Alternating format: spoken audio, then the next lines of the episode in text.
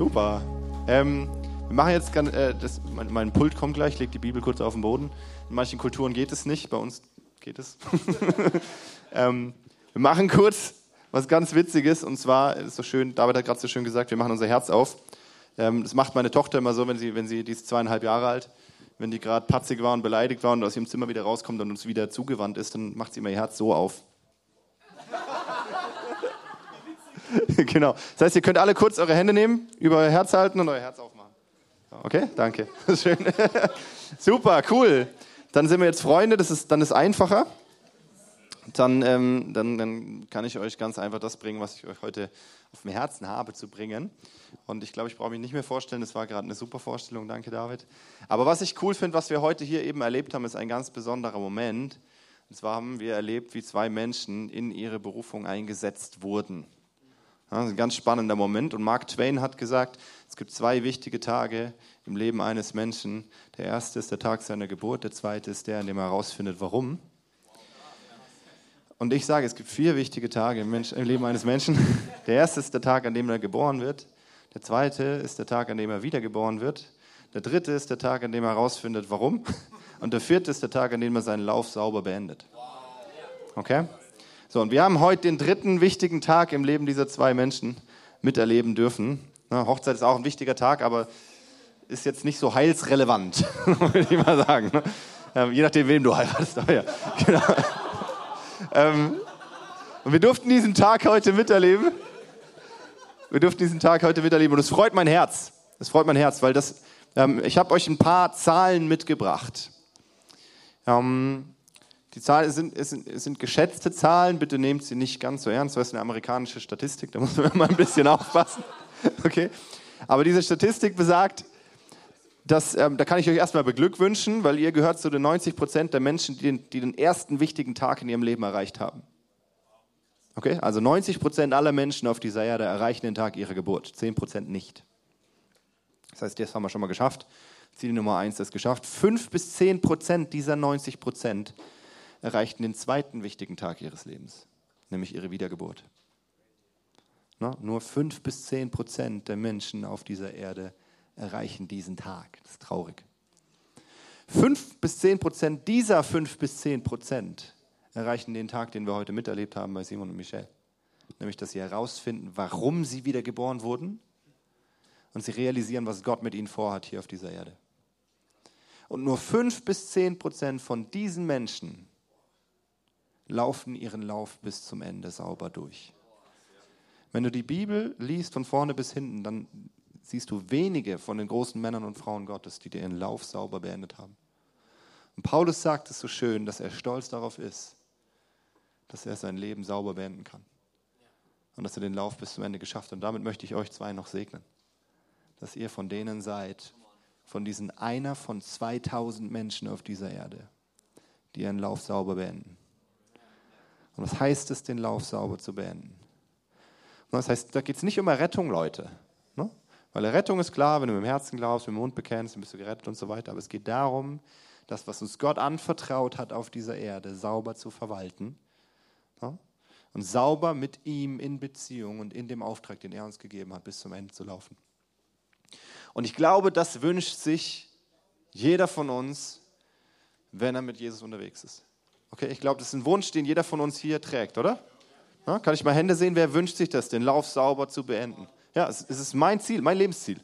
Das ist mein Lebensziel. Wenn ich am Ende meines Lebens mich hinstellen kann und sagen kann, ich habe den Lauf vollendet. Mein Vater ist vor drei Jahren gestorben.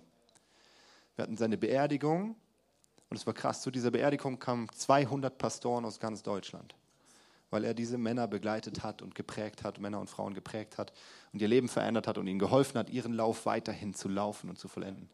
Sie kamen zu seiner Beerdigung, der Friedhof war gerammelt voll. So, die, haben sich, die, haben sich, die haben sich gewundert, warum so viele Leute zu diesem Typen kommen, den keiner kennt. Von, aber ja, ähm, und wir haben auf seiner Beerdigung gesungen, Tod, wo ist dein Stachel? Tod, wo ist dein Stachel? weil dieser Mann hat sein Leben sauber beendet. Und es war ein Fest, es war ein Fest, das wir gefeiert haben. Wir haben getrauert und gefeiert, weil er hat sein Leben sauber beendet. Und ich habe gemerkt, so das ist, das ist mein Lebensziel. Ja? So will ich enden. So will ich abtreten. Ganz sauber mit Gott gelaufen bis zum Schluss, den Glauben bewahrt. den Glauben bewahrt. Und das Spannende ist, David hat ja gesagt, ich, ich begleite ganz viele Menschen im Bereich Jüngerschaft und die Hauptfrage, die mir gestellt wird, und das ist wahrscheinlich auch die Frage, die jetzt sich bei einigen hier im Kopf bewegen, bewegt momentan, ist die Frage, wie mache ich das denn? Wie mache ich denn Nachfolge? Wie mache ich das denn, meinen Lauf bis zum Ende sauber zu laufen? Wie geht denn das? Was muss ich tun? Und wie bin ich richtig? Okay, das ist eine Hauptfrage von uns Deutschen. Wir Deutschen, es ist so, so witzig. Ähm, wer von euch war das letzte Mal da, als ich hier gepredigt habe? Ist schon ein bisschen her. Waren ein paar Leute da? Okay. Ich, ich, ganz kurz ein Roundup. Ähm, ich erzähle euch ganz kurz, was, was, was so Basic von Christsein, okay? Du bekehrst dich, du, du sagst, Jesus, ich gebe dir mein Leben, komm in mein Leben rein, du machst diese sauberen Steps, die wir die letzten Wochen alle gehört haben, rauf und runter gepredigt, ne? Wiedergeburt, Taufe, Buße und Glauben, genau. Ne, machst die vier Steps und so weiter, bist wiedergeboren. Was passiert? In dem Moment kommt eine Hand aus dem Himmel, schnappt dich und versetzt dich hinein ins Königreich Gottes. Okay, das ist etwas, was geschieht bei jedem Christen, Kolosser 1,13. Wir sind versetzt aus dem Reich der Finsternis hinein ins Königreich. Das heißt, du wurdest genommen, zack, bam, bist jetzt dort. Es ist wie, als würde ich dich heute nehmen und nach China versetzen. So, du kommst in eine komplett andere Kultur, komplett anderen Lebensraum rein und du hast keine Ahnung, wie man da drin lebt. Oder? Wer von euch würde in China zurechtkommen? Mal Hände sehen. Wer kann Chinesisch sprechen? Allein sprechen müsste man lernen, denken müsste man neu lernen. Und das ist genau das, was mit uns geschieht. Wir werden versetzt in dem Moment, wo wir Jesus annehmen, hinein in sein Königreich. Und dort denkt man ganz anders. Das heißt, die Frage, wie mache ich das jetzt richtig, ist die völlig falsche Frage. Weil die funktioniert im Königreich gar nicht. Weil im Königreich geht es nicht darum, dass du es richtig machst. Weil wenn du es richtig machen könntest, hätte Jesus nicht für dich sterben müssen. Aber das funktioniert bei uns Deutschen nicht, weil wir Deutschen denken in richtig falsch den ganzen Tag. Den ganzen Tag, von morgens bis abends. Was ziehe ich heute an? Das könnte falsch sein. Jetzt habe ich, ich habe mich vorhin umgezogen, weil ich eine kurze Hose anhatte. Bei uns weiß ihr, darfst du mit kurzer Hose nicht predigen. Das lernen wir alle auf der Experience. ja. Ja, was habe ich also gemacht? Ich habe es richtig gemacht. Ich habe mir die lange Hose angezogen. Wir den ganzen Tag beschäftigen wir uns mit solchen Sachen, oder? Ne? Was, muss ich, was muss ich kochen, damit es meiner Familie gefällt? Was muss ich, ne? und so weiter. Wohin fahren wir in Urlaub, dass es richtig ist? Und die ganze Zeit denken wir in richtig, falsch und so weiter und so fort. Und wir versuchen, Dinge zu kontrollieren und es im Griff zu haben. Und wir merken die ganze Zeit, dass es nicht funktioniert und dass wir es nicht schaffen.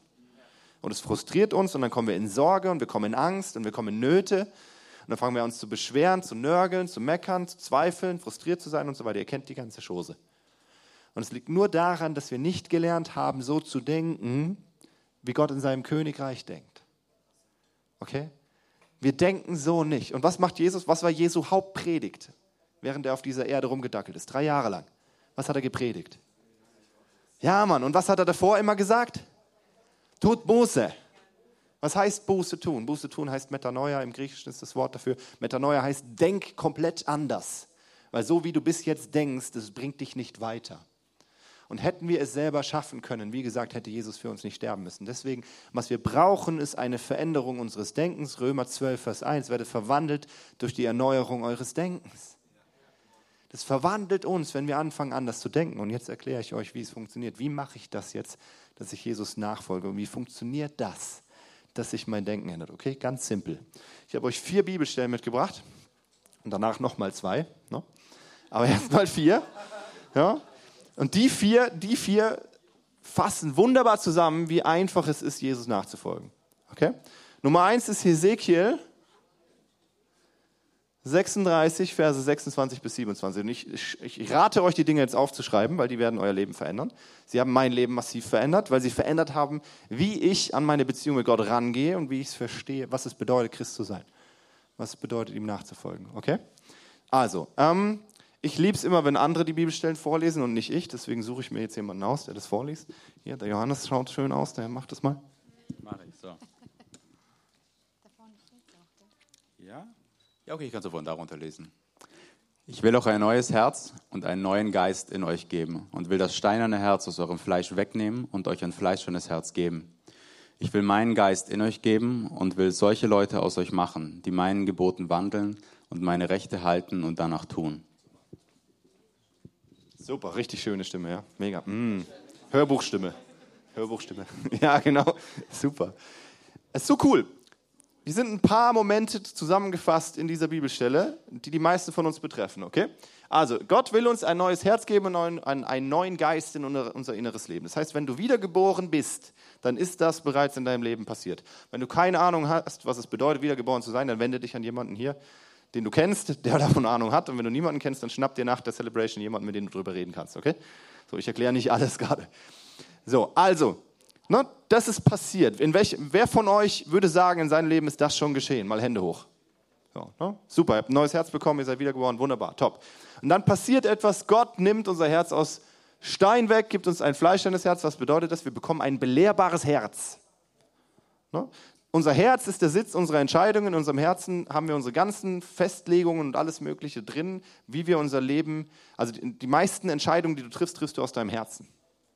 Okay, das heißt, Gott gibt dir ein neues Herz. Das Herz ist die Regierungszentrale des Menschen. Er gibt dir eine neue Regierungszentrale und sagt, die ist belehrbar, die kann verändert werden und die verändere ich für dich.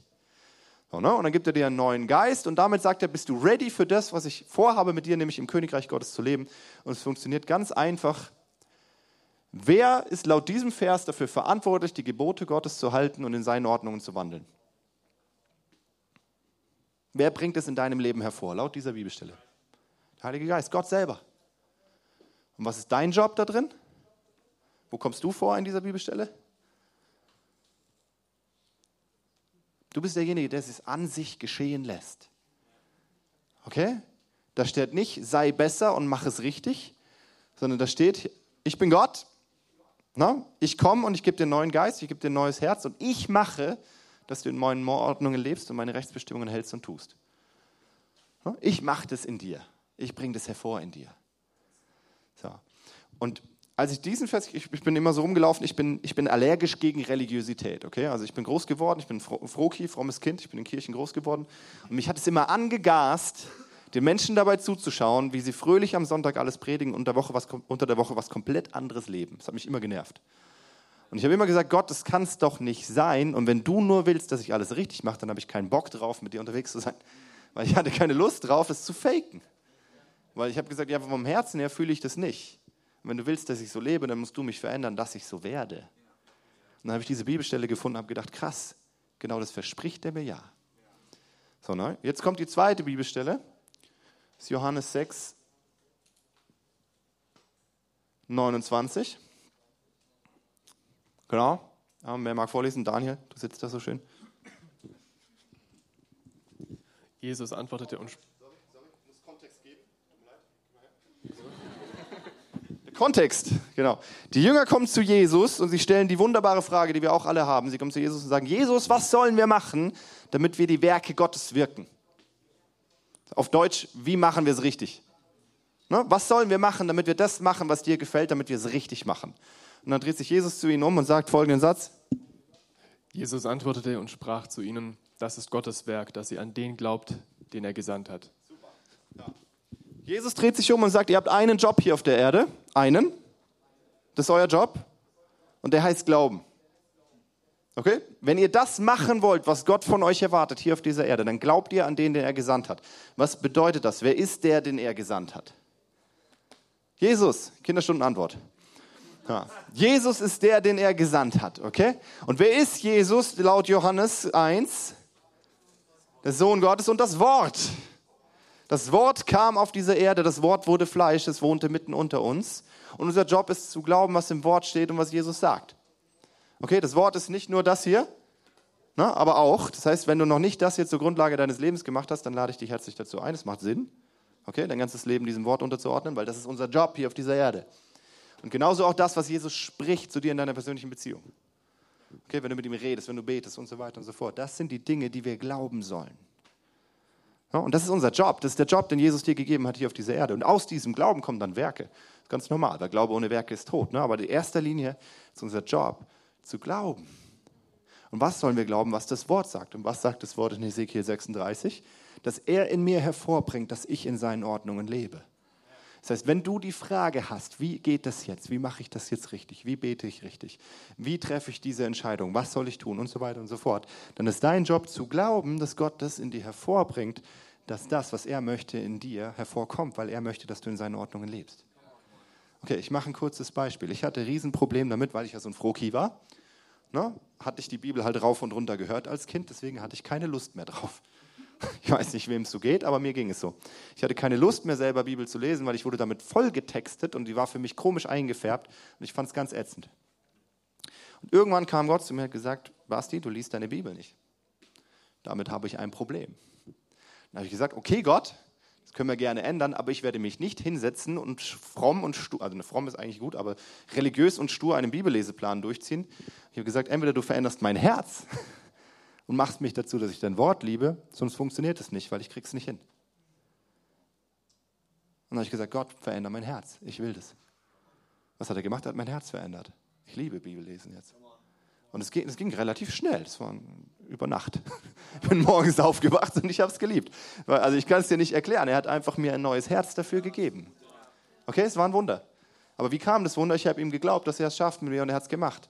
Jetzt habe ich Situationen, noch Zeugnisse aus meinem Leben, da hat es ein paar Jahre gedauert, bis das Ganze umgestellt war. Okay, funktioniert nicht über Nacht immer. Aber Gott ist treu und das, was er sagt, funktioniert immer, weil das Wort kommt nie fruchtleer zurück, sondern es wird immer bewirken, wozu es gesandt wurde. Und wozu wurde dieses Wort gesandt? Uns zu sagen, dass wir es nicht hervorbringen müssen, sondern dass wir uns anlehnen dürfen an den, der es schafft mit uns. Was es aber dafür braucht, ist Glauben. Na, was mache ich jetzt, wenn ich keinen Glauben habe, ist vielleicht die Frage. Ne? Jetzt gibt es Leute da, die sitzen da, die sagen, ja toll, okay, gut, das, das klingt ja schön und gut, aber was mache ich jetzt, wenn ich keinen Glauben habe? Und dann gibt es diese schöne Stelle aus Hebräer 12, Vers 2. Ja, und jetzt habe ich hier wieder jemanden, der ist, äh, David, komm, liest du mal. Lasst uns laufen mit Geduld in dem Kampf, der uns bestimmt hast. Und aufsehen zu Jesus, dem Anfänger und Vollender des Glaubens, der, obwohl er hätte Freude haben können, das Kreuz erduldete und die Schande gering achtete und sich gesetzt hat zur Rechten des Thrones Gottes. Also nice, immer wenn der David redet, will ich mein Leben Jesus geben. so gut. Ja. Herrlich. Genau. Aber laut dieser Bibelstände, wer ist der Anfänger und Vollender unseres Glaubens? Das bist nicht du. Du kannst nicht aus dir heraus glauben. Ich sage es immer so schön, wir sind, oder eher gesagt, ich habe es so gelernt von meiner Mentorin Monika Flach, wir sind alle Konkursmasse. Keiner von uns kriegt irgendwas auf die Reihe. Und wenn du denkst, du kriegst irgendwas auf die Reihe, dann ist es Einbildung, weil du kriegst nichts auf die Reihe, weil alles, was du hast, wurde dir gegeben von Gott. Du kannst dir auf nichts etwas einbilden. Der Mensch kann sich nichts nehmen, es sei denn, es ist ihm vom Himmel gegeben. Okay? Nicht mal glauben können wir alleine. Was mache ich also, wenn ich keinen Glauben habe? Ich schaue hin auf Jesus, den Anfänger und Vollender meines Glaubens. Dann gehe ich also, was heißt das praktisch? Ich gehe hin, ich sage, Jesus, ich kann das nicht glauben. Was mache ich jetzt? Tolles Beispiel. Ich habe vor fünf Jahren habe ich gemerkt, ich habe keine Glauben an Heilung. Warum? Weil ich selber krank war bis unter die Oberlippe. So, ne? Also ständig Sachen, Verletzungen, Migräne und so weiter und so fort. Ich hatte vier Tage die Woche Migräneattacken. Wenn du mal vier Tage die Woche Migräneattacken hast und jemand kommt und sagt, Gott heilt dich und du warst schon bei allen Heilungspredigern, die du gefunden hast und es ist nichts passiert, dann sagst du, ja, kannst mir viel erzählen. Dann habe ich aber gemerkt, das Wort bleibt halt die Wahrheit und die einzige Chance, die ich habe, ist, dieser Wahrheit zu vertrauen, weil alles andere hat sowieso nicht funktioniert. Was habe ich also gemacht? Ich bin zu Jesus gegangen, dem Anfänger und Vollender meines Glaubens. Das heißt, ich bin ins Wort, habe hab geguckt, was sagt Jesus über Heilung. Und da heißt es, Jesus, gesalbt mit der Kraft des Heiligen Geistes, ging umher, tat wohl und heilte alle, die vom Feind überwunden waren. Er heilte alle, da steht nicht wann. Da steht nur das. Also habe ich mich hingestellt und gesagt, okay, gut, aber ich habe den Vers so lange genommen, durchgekaut, gelesen, ausgesprochen, gebetet, meiner Seele erzählt, bis sie angefangen hat, ihn zu glauben. Aber es war nicht ich, der mich dazu bewegt hat, ihn zu glauben, sondern es war das Wort, das es allein in mir bewirkt hat. Weil ich habe das Wort an mir geschehen lassen. Okay? Und so funktioniert Nachfolge. Du gehst zum Wort und das Wort geschieht an dir. Ne? Und das ist unser Job, zu glauben. Wem? Dem Wort. Ne? Und wenn ich keinen Glauben habe, dann gehe ich zum Wort und lass es an mir geschehen, bis ich Glauben habe. Ne? Und wenn du Bereiche hast, wo du merkst, Finanzen, Versorgung, Beziehung, Heilung, whatever, und du merkst, boah, da habe ich keinen Glauben, es fällt mir schwer, dann schau, was sagt das Wort und lass es an dir geschehen. Wie Maria, wo der Engel kommt und sagt, du wirst einen Sohn bekommen. Und sie sagt, ich habe noch bei keinem Mann gelegen, wie soll das gehen? No?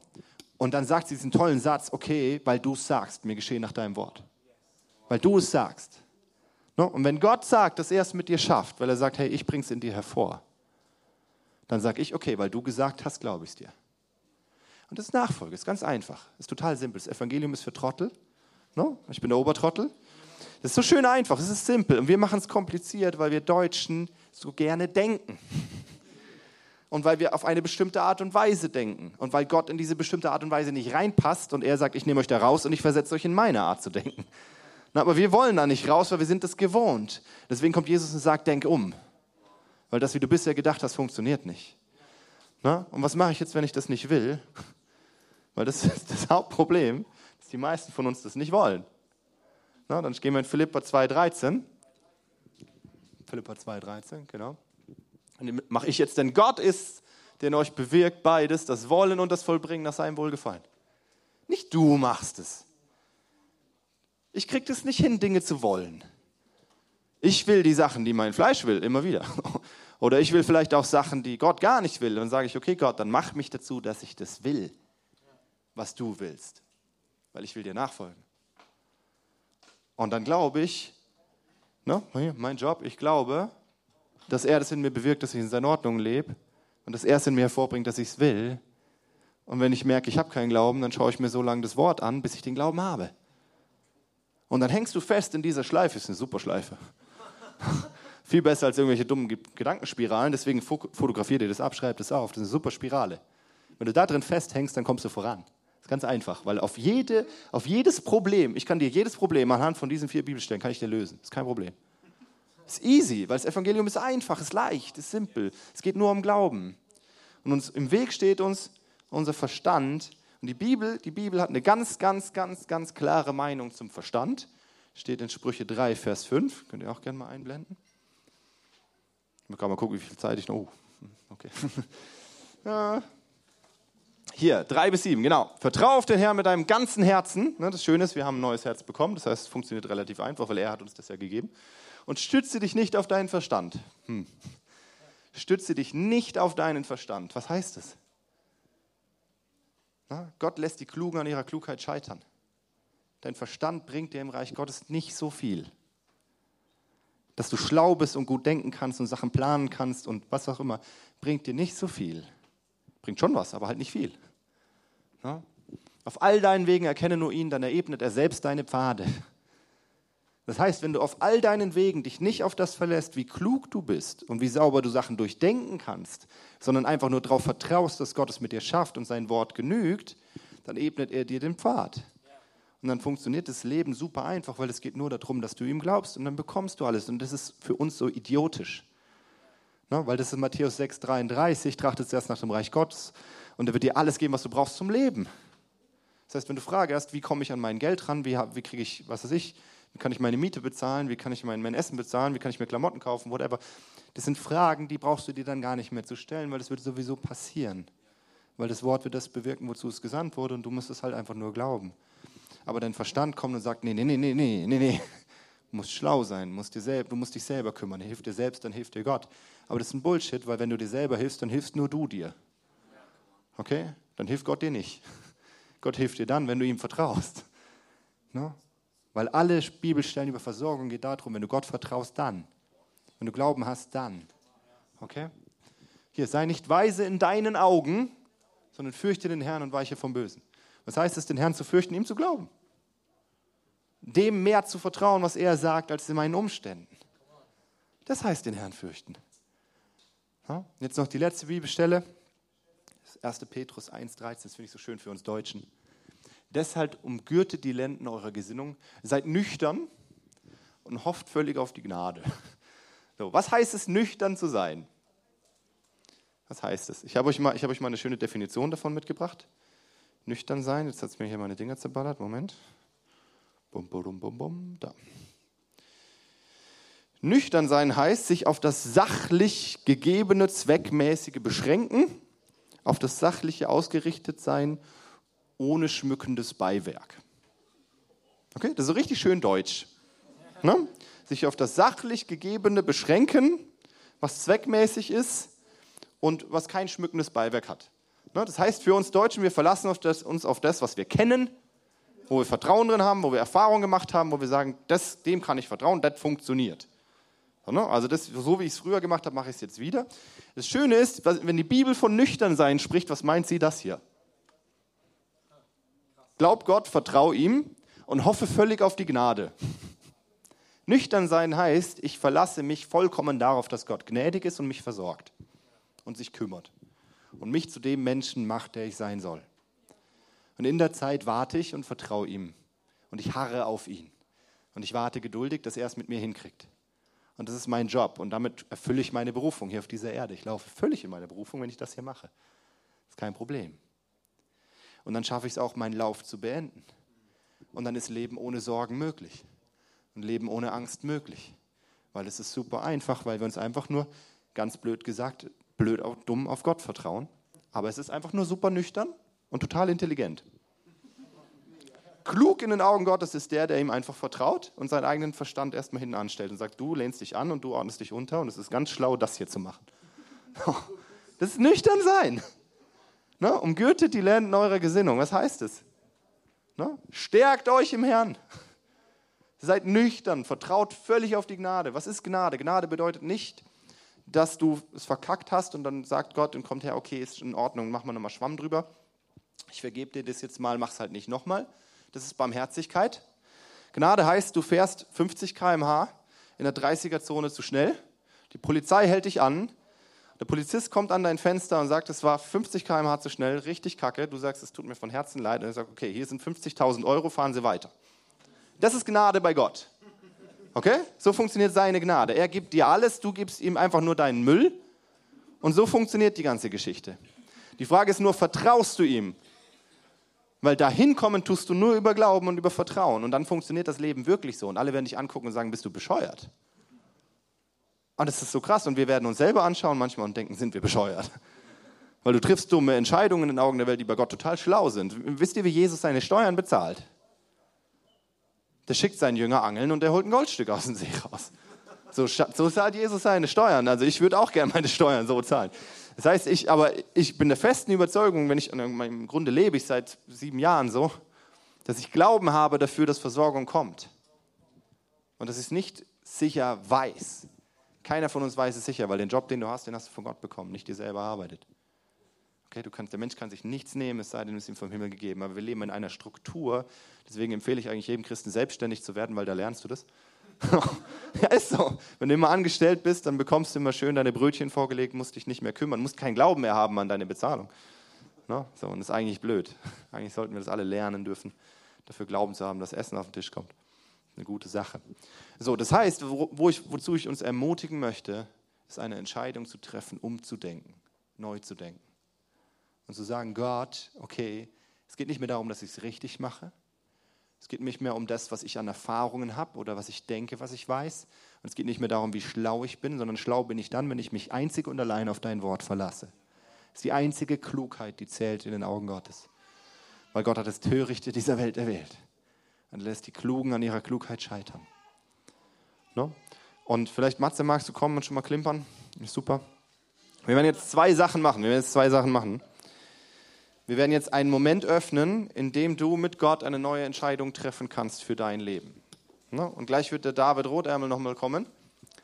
Und für all diejenigen unter uns hier, die noch nicht Jesus in ihr Leben aufgenommen haben, die merken, boah, aber eigentlich wäre das cool, so zu leben, wird er was öffnen, euch mit reinnehmen, weil er hat eine ganz andere coole Sprache als ich. Ich nehme die Leute dann mit. Und wenn du merkst, das hat dich angesprochen und du merkst, hey, ich bin mit Jesus unterwegs, aber eigentlich will ich diesen Lauf vollenden bis zum Ende und ich möchte lernen, wie das funktioniert, dann setz dich hin in dieser Zeit, lass Gott an dein Herz ran und sag, verändere mein Denken. Ich habe mit Anfang 20 eine Entscheidung getroffen, das war die klügste Entscheidung meines Lebens. Ich habe gesagt, Gott, zerstör mich, wie ich bin und mach mich so, wie du mich haben willst. Und wenn du das möchtest, dann bete dieses Gebet. Sag Gott, okay, mach, hol du das Maximum raus aus meinem Leben. Nicht wie ich will, sondern wie du. Mach mich kaputt und mach mich neu, so wie du mich möchtest. Und David, nimm uns bitte kurz mit rein. Einfach kurz Evangelium scheren. Wow. Wow, danke so sehr, Basti. Das war echt powerful. Das war echt stark. Lasst uns aber alle kurz aufstehen, okay?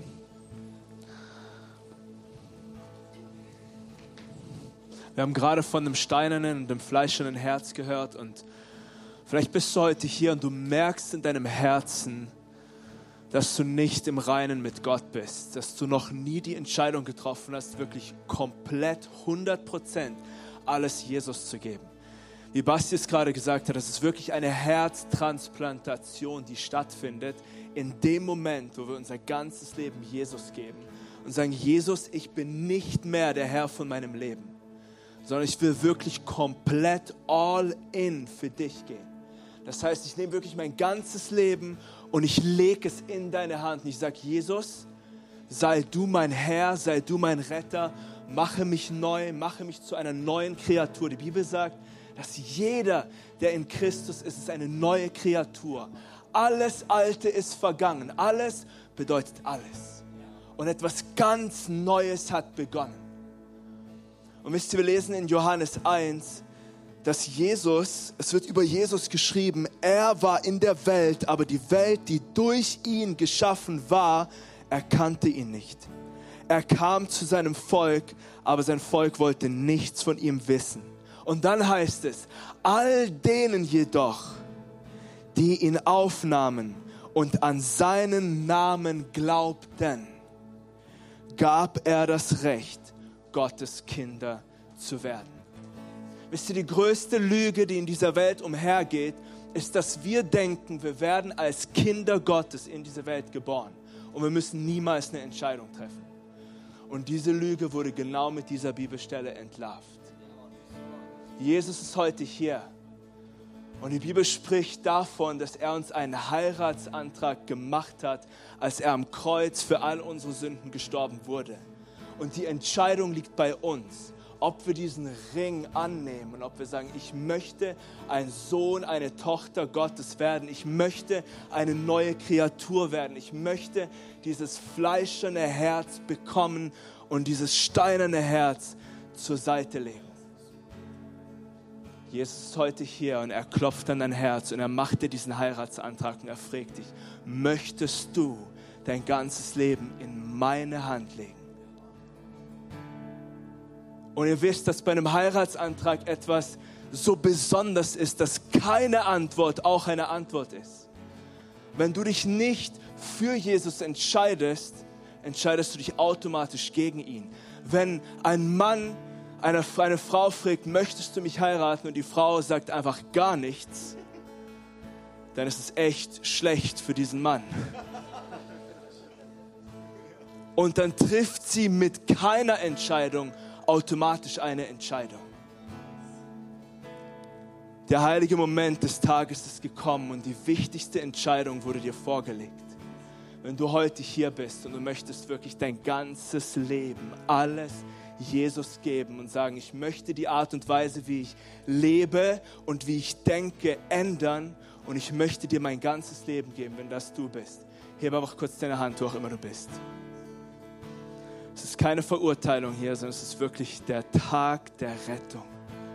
Jesus steht mit offenen Armen da und sagt dir, ich liebe dich, mein Sohn und meine Tochter. Und ich möchte wirklich eine neue Kreatur aus dir machen. Wenn du noch nie diese Entscheidung getroffen hast, hebe mach kurz deine Hand, wo auch immer du bist. Und ich will kurz zusammen mit dir beten. Wo auch immer du bist, hab keine Hemmungen. Hab keine Hemmungen. Jesus ist heute hier. Und er möchte dir ein neues Herz geben.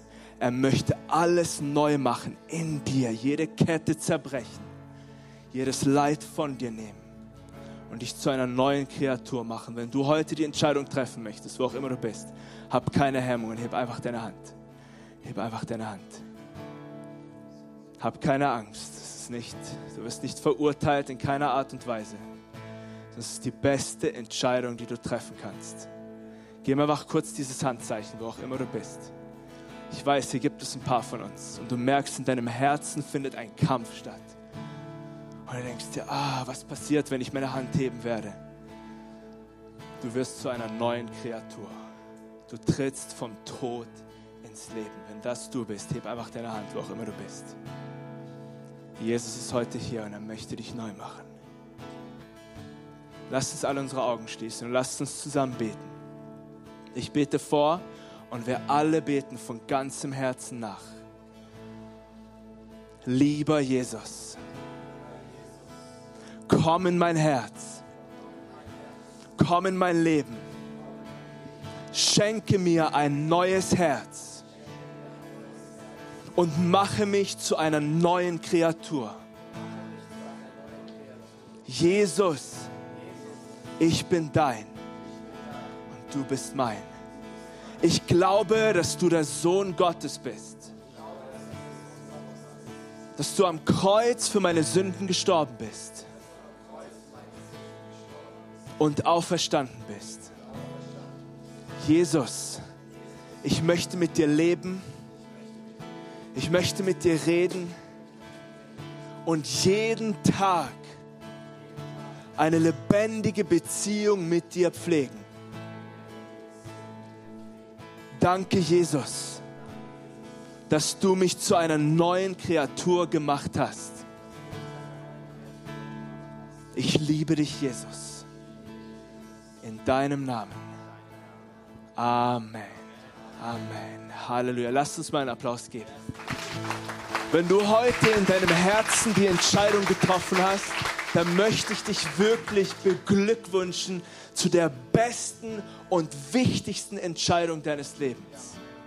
Die Bibel sagt, du bist ab sofort ein Kind Gottes. Du hast ein neues Herz transplantiert bekommen in, in deinem Innern. Und deine Art und Weise, wie du denkst und wie du lebst, wird ab sofort komplett anders sein und du wirst es merken.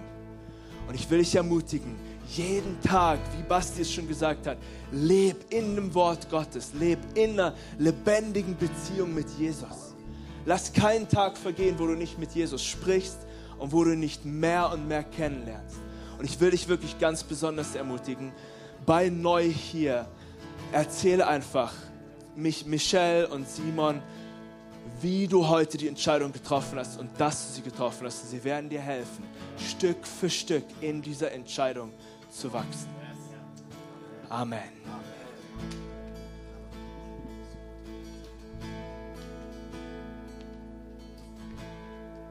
I wanna be close, close to your side. Heaven is real, death is a lie. I wanna hear voices of angels above singing as one. Hallelujah.